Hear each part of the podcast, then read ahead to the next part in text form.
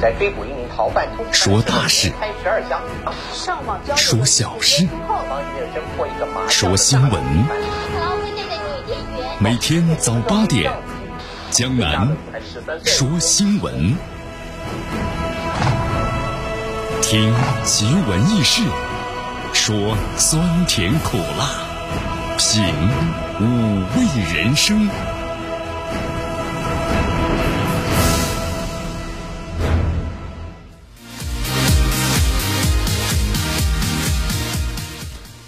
虽然是春天来了啊，春光明媚，艳阳高照，但这两天呢，这个温度呢还是下降了啊。呃，最高温度今天的话呢是十一度，最低温度只有三度了。所以说，虽然阳光很明媚，但是呢，我们依然感到挺冷的。这段时间大家好好的爱护自己啊，在疫情这个期间的话，你看你着凉感冒的话呢，如果要发烧又咳嗽的话，那可能首先呢要进行这什么呢？要进行这个排查啊，这是一件对你来说很麻烦的事情，所以说好好的爱护自己的身体。今天空气指数是良，是九十二。天气有点阴冷啊，还是希望大家穿暖和点。今天天气呢是多云，呃，到中午的时候阴转多云。那我们来关注一下今天江南说新闻的主要节目内容。首先呢，我们一起进入的是资讯早早报，资讯早早报，早听早知道啊。湖北武汉精锐部队呢在临床一线，第六版的治疗方案呢正在行之中。同时呢，军队呢增派支援武汉抗击新冠肺炎疫情，又一批医护人员呢抵达了武汉，直击武汉的拉网式的大调查，对大量的密切接触者如何精准的追踪、严格的隔离。好，今天的今日话题啊，江南和咱们收音机前的听众朋友们呢，将一起聊一聊，啊，正在召开的就是慕尼黑安全会议，美国高官呢在这次的安全会议上又抛出了中国威胁论，那么中国坚决反击美方。抹黑中国，赢得了现场的掌声啊！具体详情关注今天的今日话题。好，大话体育啊，亚冠就要开打了，对吧？咱们前瞻一下啊，国安代表中超首秀啊，客战泰国，希望呢拿下第一场比赛。好，以上就是今天江南说新闻的主要节目内容。那么接下来呢，我们就一起进入资讯早早报。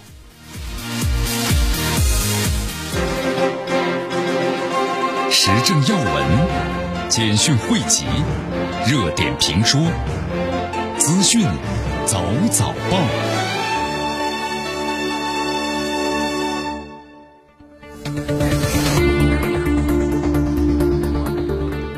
资讯早早报，早听早知道。来一下时间呢，欢迎大家继续锁定和关注江南为大家所带来的绵阳广播电视台 FM 九十六点七新闻广播。好，我们首先来关注一下啊。呃，国家卫生健康委医政医管局的监察专员郭艳红，昨天呢，在就是国务院联防联控机制新闻发布会上呢，特别谈到，国家呢调控精锐的部队、最高层的医护力量呢，现在驰援武汉，坚决要把救治工作做好和完成好。钟南山院士还有王成院士、李兰娟院士的团队啊，一直工作在临床的一线，就是现在在非常复杂的危重症的救治当中啊，提出了这个建议。也探索出了一些新的呢疗法和技术，同时纳入到呢整体的治疗的方案之中。目前第六版的治疗方案呢正在形成，以指导全国的诊疗工作，同时提高呢救治的水平。好，虽然现在这个疫苗呢还正在研制当中啊，没有专门的药物来进行治疗，但是我们采用综合的这个方式，临床也获得了非常多的经验。所以说，这个治疗的方式呢也在不断的这个变化之中，越来越丰富起来了。同时，在昨天的话呢，咱们军队啊增派支援武汉抗击新肺这个疫情的一批呢一千两百名的医护人员呢抵达了武汉。那么到现在为止的话，军队啊派出是两千六百名医护人员，已经是全部投入支援。呃，为大家介绍一下啊，这批的医护人员呢，还有就卫生物资啊，它是通过航空和铁路运输，然后呢抵达这个武汉的啊。在二月十三号的时候，先期抵达的是一千四百人嘛，他们是去了之后呢，在武汉的。泰康同济医院，然后就马上展开了这个工作啊，呃，同时呢，接收患者展开了救治任务。那么，在昨天抵达的医护人员呢，是根据湖北省的妇幼保健院、光谷医院院区建设进度，那么第一时间呢，就展开相关的这医疗的工作。你看，现在咱们是集中全国的力量啊，支援湖北，同时呢，支援武汉。因为在此之前的话，我们说了，它这个呃传播的速度呢非常快的，特别是在整个的湖北的这个地区啊，属于是武汉疫情的源头。那么就出现一些问题，比如医疗资源呢非常的紧张，你就是确诊了，可能也没有床位，对吧？更别说一些呢疑似的患者，那么就容易产生了交叉感染。你这源头不控制好的话呢，你这个以后很难完全的进行隔隔绝和治理治疗。所以说呢，在之后的话，你看集中全国的力量呢，支援湖北，支援武汉，然后呢做到是应收和尽收啊，这样才能够完全很好的控制好源头。来，咱们直击一下武汉拉网式的大排查。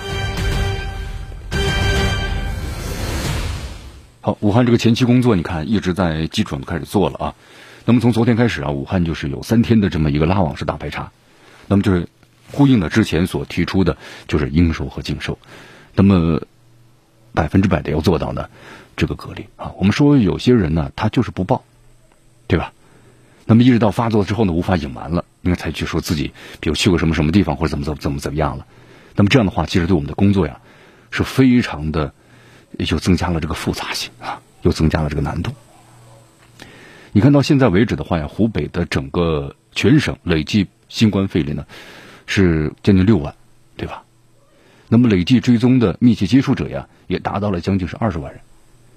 同时呢，在接受治疗的有七万多人。呃，密切接触者呀，什么意思？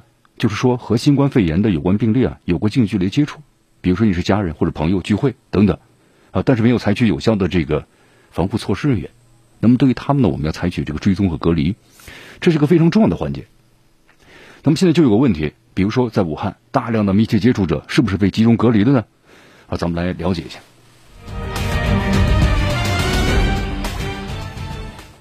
好，这里面有一个这个比例数据啊，为大家介绍一下，就是湖北省啊，全省累计这个新冠肺炎的病例当中啊，确诊的病例呢和密切接触者的比例啊，大约是一比三点二九。比如确诊一个，他可能要接触的人呢，至少有三点几个人。你看记者在武汉采访的时候啊，不同的社区还有街道，对于密切接触者的追踪范围啊，这个差异是非常大的。咱们举个例子啊，比如说像这个武武昌区。户部巷的社区累计有确诊病例二十二人，那么隔离密切接触者就二十一人。那么在这个武昌区的复兴路社区的话呢，有确诊的病例呢是二十九人，累计追踪的三十二个密切接触者。那么这里面就是确诊的病例和密切接触者呀比例呢，大约就是一比一。但这个数字的话呢，并不是完全的精准确的，就是它不是一个固定的模式。你看，在这个武汉市新区的一个街道。确诊病例是六十五人，密切接触者一百三十九人，那么这个比例就是一比二了，就是一个确诊病例，他可能要接触的人就是两个人以上。那么有的社区啊，一个确诊病例呢，追踪不到一个密切的接触者啊，也有这样的情况。那么为什么不同的地方这个确诊的病例和密切接触者，他的这个比例如此之大呢？静安区一位社区书记啊告诉记者，他说，接到这个确诊的患者名单排查之后啊，发现有一些呢，这个确诊患者的密切接触者呢，虽然是亲戚，但他呢不住在同一个社区，那么由实际居住地的负责呀追踪隔离了，所以看起来呢人就少了一些了。同时，青山区一位社区书记也告诉记者，他说这个小区啊是安居房，都是小户型，每户实际居住的人呢都很少，所以说确诊病例的接触人员呢，这么一统计也就少了。但有一个问题，对不对？密切接触者咱们都到底找全了没有？你看，咱们国家卫健委啊，专门发布了新冠肺炎病毒，那么这个病例密切呢接触的管理的方案，就第四版。这个第四版是这么规定的：就一个病例的密切接触者呀，它分为三个类型，就是共同居住、学习、工作人员，然后是诊疗、护理、探视病例的医护人员，还有家属等等。呃，然后第三个就是乘坐的同一个交通工具有近距离接触的人。你看一个病例啊，追踪到多少的密切接触者呀？这是个动态变化的。你看疫情刚爆发的时候，一个病例可能接触的人就非常多了，包括医生和、家人、同事，对吧？同乘这个公交的乘客等等。那个时候居民的保护意识呢，啊都很弱。但之后增强了，封闭小区、交通管制、人员流动大幅下降了。所以说，一个病例的密切接触者呀，他肯定会大幅下降的。你看，在武汉有一位是在一线的啊，从事这个调动的人员。这样说的，他说这个疫情刚爆发的时候啊，病例的活动场所呢非常的多了。你看，在这个金坛医院呢，做了十几天的调查，发现有的病例的接触者呀，他至少都超过这个十个以上，就是和别人接触交流十个以上。那么现在的病例活动啊，都相对简单了啊，就是电话询问嘛。那么病例的密切接触者呀，也逐渐逐渐的开始减少了。好，现在咱们这个社区啊，基层的话对病例的密切接触者呢，都普遍非常的重视。但是对疑似病例的密切接触者呀，大多呢没有进行追踪啊。就为什么会有这样的现象呢？在武汉多位基层的社区干部呢这样说，他说这个不清楚疑似病例的密切接触者呀，就是也要追踪，就没有接到呢相关的这个追踪。呃，对疑似病例的密切接触者呀，近期呢只是我们提醒，就是不要出门，没有进行呢一个管理。武昌区。啊，一个社区的书记呢，在接受记者采访时这样说：“他说前几天有一个高度疑似的病例，肺部呢呈毛玻璃状。那么社区摸排之后啊，主动把这个病例的密切接触者呢都报上去了。啊，武汉的一个区的疾控中心负责人呢也说了，他说前期啊这个确诊病例呢增长速度非常快的，流行病学的调查压力呢非常大，对于疑似病例的这个调查呀，有点顾不上了，就是现在这个人员呢不够。”那么，随着现在核酸检测的加快，有的疑似病例啊排除之后，没有必要呢是追踪密切接触者。那么，有的归入呢是临床的病例进行的密切的接触者的追踪。所以说，疑似病例减少之后呢，这个流动的这个调查呀，可能需求呢逐渐逐渐的也就减少了。好，是不是把密切接触者咱们都有效的隔离了呢？因为咱们第四版新冠肺炎病例的有这么一个要求。就是对于这个新冠病例的密切接触者呀，集中隔离，医学观察呢十四天的时间。根据了解的话，目前武汉市呢在集中隔离点，就是接收了密切接触者呢是一万零六百七十六人。呃，其实记者在现场调查的时候呢，还发现目前在武汉呢不少社区已经把追踪到的密切接触者都全部送到了集中隔离点进行医学观察。你看，在记者采访中呢，这个户部巷的社区书记啊沈小妹介绍说。社区累计追踪到的密切接触者是二十一人，除了两人解除隔离啊，其他十九人呢目前都全部集中在隔离点呢进行医学的观察。呃，但是也不是全部啊，为什么呢？你看有的社区啊，部分的密切接触者呢没有进入到集中隔离点，而是居家的隔离。你看，在这个武昌区啊，一个社区除了解除隔离的八个密切接触者呀，依然在医学观察中的二十四人，六个人在酒店的集中的隔离，其他十八个人呢都是在。家中隔离的，你看，记者拿到了一份武汉的江岸区密接人员的信息一览表，其中有两个社区啊，二十一位的密接人员，在这个备注一栏呢，这样写的：说一位解除观察，明确表示去集中隔离点的是八位，四位呢因为年龄太大了等原因表示呢是居家隔离，那么剩下的表示听社区的安排，可去呢可不去等等。呃，武昌区的一位社区主任介绍说，社区啊要求这个居家隔离呢，密切接触者写个保证书，就你不能够保证的随便的出去，在门上还贴了早日康复的温馨提示。其实这个提示啊就是个封条，每个礼拜呢写封一次，由这个咱们的社区啊工作人员为他们呢运送呢生活物资，包括蔬菜呀等等。那么目前来看的话，社区里的居家隔离的密切接触者都是比较自觉的，因为现在大家这种自我意识、防范意识都增强了。都没有呢，随便的出去。你看，在采访当中啊，汉阳区一位杨女士告诉记者说，隔壁的住户啊有新冠肺炎的确诊患者，已经被送去医院了啊。但是属于这个密切接触者的多名家属啊，没有采取隔离措施，自由出入，甚至把用完的防护服啊随意丢在这个公共的过道上。因为杨女士拍了一些照片，公共过道上呢随意丢放着多件的用期的防护服。她说给社区打过电话。啊，社区说会给物业打电话的，但物业呢又推辞给社区领导。那么看在基层呢也出现这样的一些问题，啊，杨女士说无奈之下只好呢自行消毒了。后来又拨打这个市长热线呢求助，在二月十五号的时候啊，物业上门了，处理了这些废弃的防护服啊，对楼层呢也进行了消毒。所以说，在这基层工作呀，看来在这个管理和运行方面呢，也还是有一些个小小的一些问题。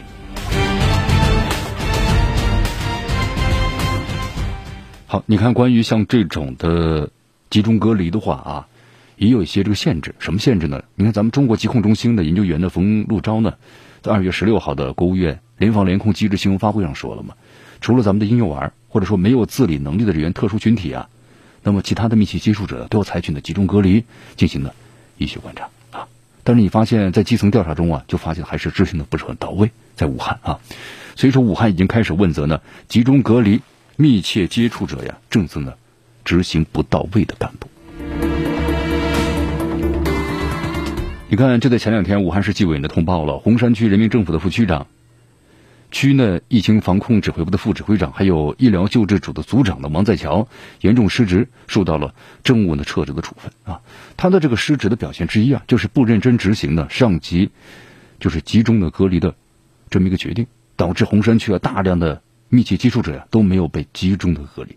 那么这样呢，我们在源头上控制就变成了一句空话了啊。所以说，你看。这领导呢，他执行不力，那么底下这个基层啊就没办法呢，很认真的去执行啊。所以说在这里的话，一定要严格执行国家所规定的每一项这个政策。那么只有这样的话，才能更好的控制源头。好，继续锁定和关注江南为大家所带来的资讯早早报。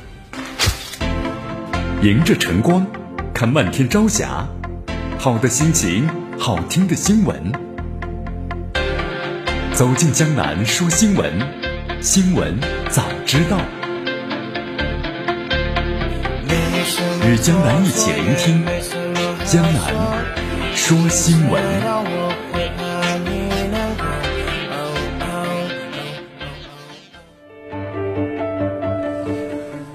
好，继续回到江南为大家所带来的资讯早早报，资讯早早报，早听早知道。来，咱们去关注下面的消息啊。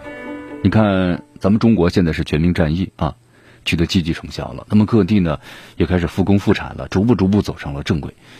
呃，现在这个全新冠肺炎疫情啊，短期之内对咱们中国经济呢肯定会有影响的。但是长期来看的话呢，很难以撼动中国经济啊长期向好的这么一个态势。你看这个在最近这么一段时间吧。你看，包括在这个春节期间，那么对于咱们的很多的，特别是餐饮行业来说呢，那可是一个现金流大量收入的时刻。但是这次春节因为疫情的缘故，包括咱们的各种娱乐场所，比如说电影院，对吧？啊，还有咱们的这个餐饮各个行业、娱乐行业，那么全部都暂停了啊。所以说，对中国的负面经济影响啊，这几个月显得很很强烈。那么，但是我们话说回来了，就是我们要认清的是。疫情带来的影响就是暂时的，可以修复的啊！你看几十年来吧，咱们中国经济呢，见过这样那样的困难挑战，但有一点，咱们前进的步伐呢是没有停止的，也不会因为这次疫情呢就停止了。所以一句话，咱们中国经济长期向好的趋势，它是不会改变的。你看，在去年，咱们中国的国内生产总值啊，接近了是一百万亿元啊，那么折合成美元的话，大约就是十二点几万亿的美元，这是稳居世界第二位的。咱们中国这个工业类的非常齐全，所以咱们中国呢被称为叫做是世界工厂。你看十四亿多人口啊，让中国成为了世界这个市场，所以中国有充足的人口资源、人力资源的啊。咱们中国呢用一句话来形容就是底盘稳、韧性强，是吧？所以经济长期向好，有足够的弹药呢是支撑的。呃，千千万万的市场主体啊，但是现在呢面对疫情的阵痛，精神上呢我们要抖擞一下啊。一方面呢，呃，尽自己的企业。那么来支持这个战役，那么另一方面呢，也要设法呢谋求自救，一些市场的新的模式、新业态呀，肯定在这个时候呢就会怎么样顺势发展起来！记住一句话吧，就是艰难困苦玉汝于成啊，坚定信心迎难而上。历经疫情考验的中国经济啊，将在高质量发展的道路上是大步的迈进。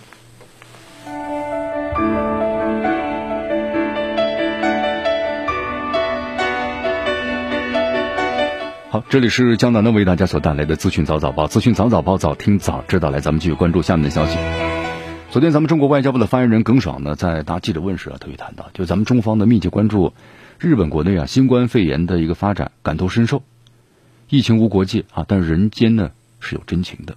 你看，这次咱们中国发生疫情之后啊，包括咱们邻近的像日本的和韩国啊，都伸出了援助之手。那么这份情，中国是铭记在心的，深表感谢。虽然咱们现在中国国内疫情啊还是非常严峻这个形势，但是耿爽也说了，我们愿意在抗击本国疫情同时啊，进一步同日方的分享经验和信息。那么根据日方的经验呢，就是相关的需要，然后呢向日方呢积极提供所能及的支持和帮助啊。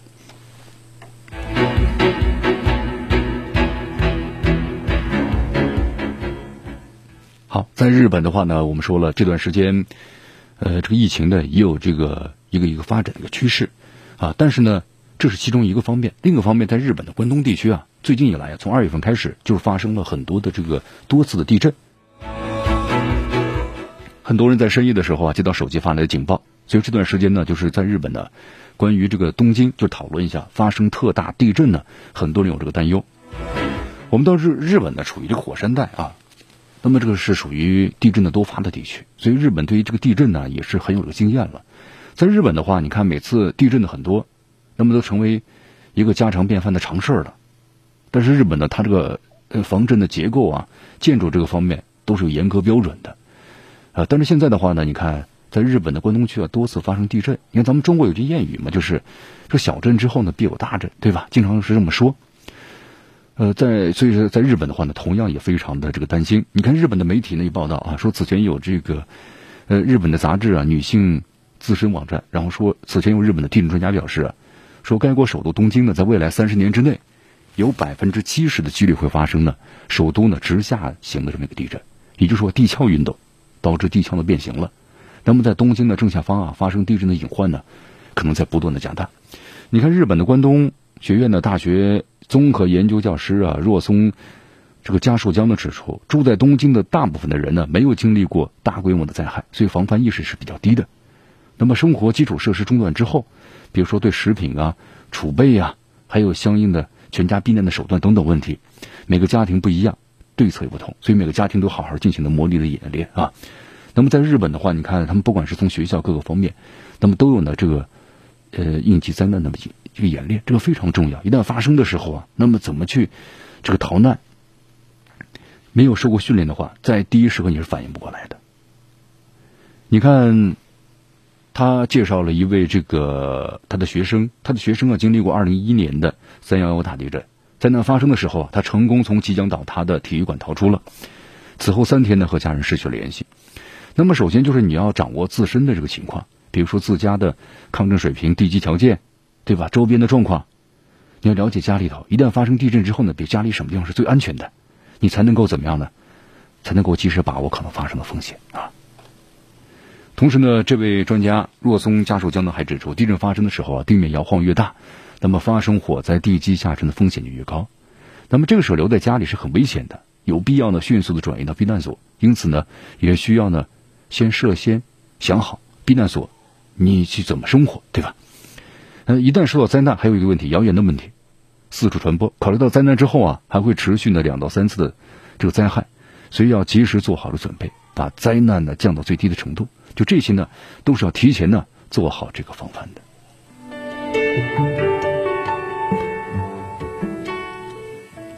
好，你看日本的专家呢也在预测，我们说这个地震，人类呢现在无法的预测的精准的这个时间，对吧？呃，专家们也说了，三十年之内可能有百分之七十的概率，日本东京会发生的里氏七级以上的这个大地震啊！因为我们都知道，日本呢是一个生活在地震带上的这么一个国家啊。自然灾害是人类共同的敌人嘛，抵御还有就是降低自然灾害是咱们共同的责任啊。呃，再次的感谢这个日本呢对这次咱们中国疫情啊所提供的帮助。想起了那句就是物资上啊所写的那句诗，就是山川异域，风月同天。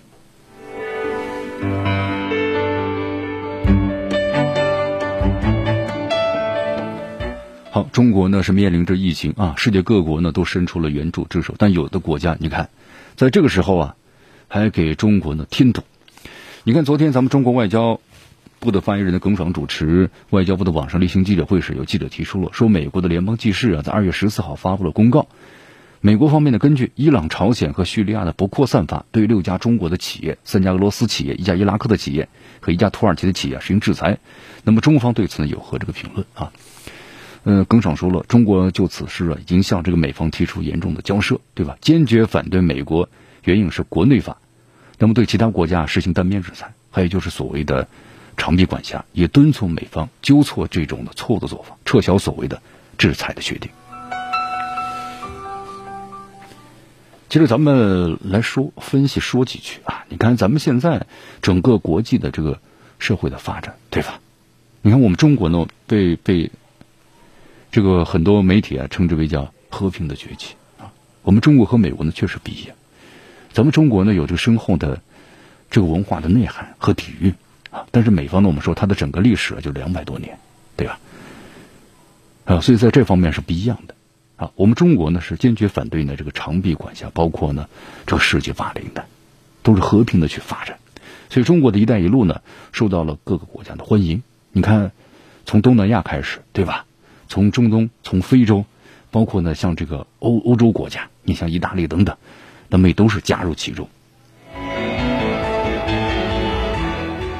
你再反观这个美方呢？你看。防扩散领域执迷于单边主义，单边制裁，不听我的话，对吧？动则单边制裁，所谓的长臂管辖，严重损害了别国的利益。所以说，你看，我们说了维护国际和这个地区和平啊，这需要长期努力的。但美国这种做法的话，是遭到了国际社会的普遍的批评。你包括像伊朗的核问题，就是一个很典型的例子啊。一句话吧，得道者多助，失道者寡助。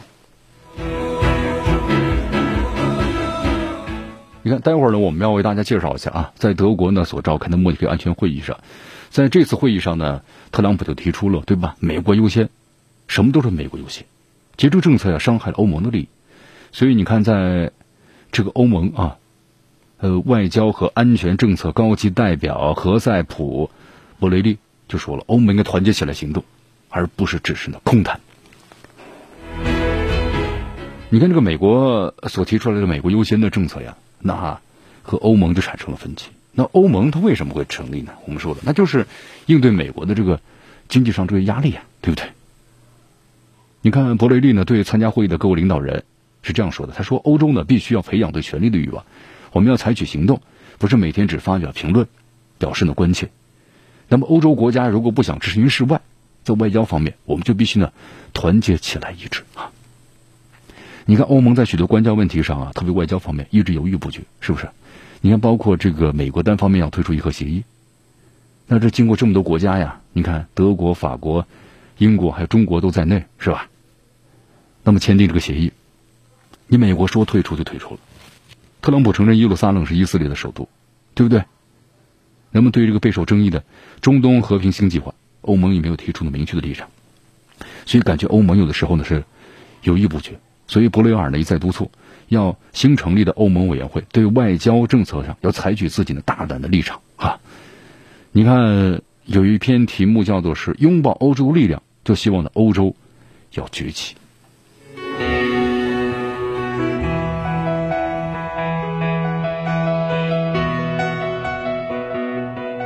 好，这里是江南的为大家所带来的资讯早早报，资讯早早报，早听早知道。时政要闻、简讯汇集、热点评说、资讯早早报。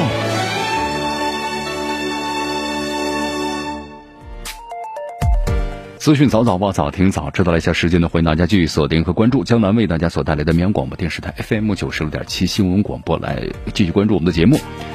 呃，在昨天呢，这个特朗普美国总统啊，然后呢和土耳其总统啊埃尔多安有电话交谈啊，交谈内容是什么呢？就是他他们认为俄罗斯呢不应该支持呢叙利亚军队啊在伊德利卜的行动啊。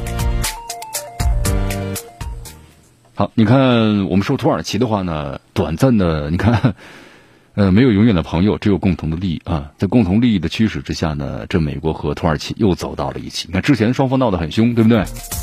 你包括这个土耳其的总统埃尔多安，那个时候对美国挺恨的啊，因为在前两年的话，你看那次发动军事政变的时候，呃，如果没有得到呢俄罗斯的提前的信息的通报，可能这个土耳其的总统埃尔多安已经成为阶下囚了啊。那么通报之后呢，后来一调查，这个背后呢有美国的影子，对吧？所以那个时候跟美国之间的关系呢闹得很僵啊。再之后的话呢，你看购买呢这个呃俄罗斯的 S 呢。呃，三三零零对吧？这个导弹系统、防空系统，你看，你是一个北约，呃，北约组织的成员，你去购买俄罗斯系统，那么这样的话呢，要输入相关的数据，那么像这个美国的，比如说像这个，呃，F 十六等等，那么像这些战斗机啊，它的一些数据啊，就完全要泄露出去的啊，所以说让这个美国还有这个整个的北约都很恼火。但是我说了，土耳其它有个地缘政治的问题，它这个地理位置啊，非常非常的重要。所以说呢，让把它成为一块鸡肋，弃之呢可惜，但你吃起来真是没有味道，对吧？感觉到非常非常的不听话。呃，但是现在的话，你看看，在两个大国之间呢，美国和俄罗斯之间，土耳其呢左右逢源啊。你美国对我不好，行，那我就倒向俄罗斯，是不是？你愿意把我放弃吗？不愿意啊。你看，都是这样。呃，在两个大国的左左右逢源，那这样的话，我们说了，可能有时候两头不知道有属于玩火，是吧？但是现在的话呢，你看这美国和土耳其走到了一起，那么在叙利亚，他们又寻找到了共同的利益。好，我们来看一下啊，土耳其总统呢埃尔多安在昨天呢发出警告，说叙利亚的政府军呢必须要撤出叙利亚的伊德利卜省的非军事区，否则土方呢在二月底以前肯定要采取那个相应的这个行动的。因为土耳其呢主要打击这个库尔德啊，这库尔德话呢本身就是个历史遗留的问题。我们说库尔德呢是一个跨界的民族，你看在叙利亚呀，在这个土耳其、在伊拉克呀这境内都有库尔德民族，就他们呢也想这个独立，这本身是在二战之后啊，他们本身有这个独立和自己建国的这这么这么一个机遇，但是后来的话呢，也错由于这个历史的缘故，错失了。啊，错失了。你包括像在也门嘛，包括英国那时候有很多的殖民地，他们在撤出之后的话，这些问题没有解决好，就造成历史的遗留问题，都是这样。呃，那么库尔德的话呢，也希望自己能够成国，成国建立国家的话呢，他们都是拥有很好的这个产油区。那么你比如说叙利亚来说，他不愿意，对不对？伊拉克以前也是不愿意啊，所以说呢，都进行了残酷的这个镇压。所以说他是一个跨界民族，但是好像一直都没有讨好这样一种感觉啊。那么像土耳其的话呢，也是。对库尔德进行这个严厉的打击。好，敌人的敌人就是朋友，对吧？你看库尔德的话，现在和叙利亚的政府军呢，也是联合在了一起来对抗土耳其。所以说这两天，你看土耳其呢和美国突然又走到了一起，那么俄罗斯的关系呢突然开始恶化了。你看，包括在这个俄罗斯驻土耳其的大使啊，呃，阿列克谢伊尔霍夫表示。当下不断的有人呢发出了对他本人包括俄罗斯的这个威胁啊！你看，简单看了一下，土耳其很多人在社交网络上呢引发了反俄的狂潮，其中呢还有对就是俄罗斯呢驻土耳其的大使呃威胁，最新的威胁是这么写的：说我们将用你的军人的头颅建造的摩天大楼啊，就是让你们为你们制造的每一滴血要付出代价等等。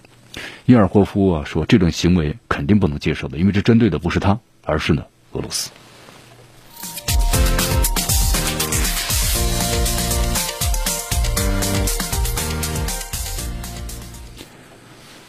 好，这两天呢，我们看到一条新消息啊，就是关于这个菲律宾和美国，关于就是双方这个军事部署协议啊要终止了，对啊，啊，杜特尔特的这个态度呢也非常的强硬。呃，特特朗普说：“那遗憾，呃，终止就终止吧。”那么双方呢还在互相的夸赞，这是表面上来看的，对不对？好，那么呃，如果咱们后面分析一下的话呢，他美国愿意丢失这个菲律宾吗？他肯定不愿意，对吧？就像这个呃，特朗普他所说的一样，他说呢，呃，我们希望呢保持一个良好的这个关系。那么，但是特朗普一直以来的政策倾向啊，就结束美军长期的海外部署，让其回国。但话这么说。你看特朗普呀，他在上任之后的话呢，其实，在从中东啊逐渐的开始要抽身了。那么他呢要重返这个亚太，就是亚洲地区。但是现在呢，要从这个菲律宾把这个协议的终终止的话，那从内心来讲，他是根本的不愿意的啊。所以一句话呀，双方在较劲儿，后继好看呐啊。好，这里是江南为大家所带来的资讯早早报，资讯早早报，早听早知道。那么以下时间呢，我们就进入进入话题啊。今天的今日话题啊，咱们谈谈呢，刚刚召开的这个慕尼黑的安全会议上，对吧？美国高官呢又抛出了中国威胁论，那么中国呢，在现场是坚决反击，美方抹黑，赢得了现场的掌声啊。那么以下时间我们就来了解详细内容。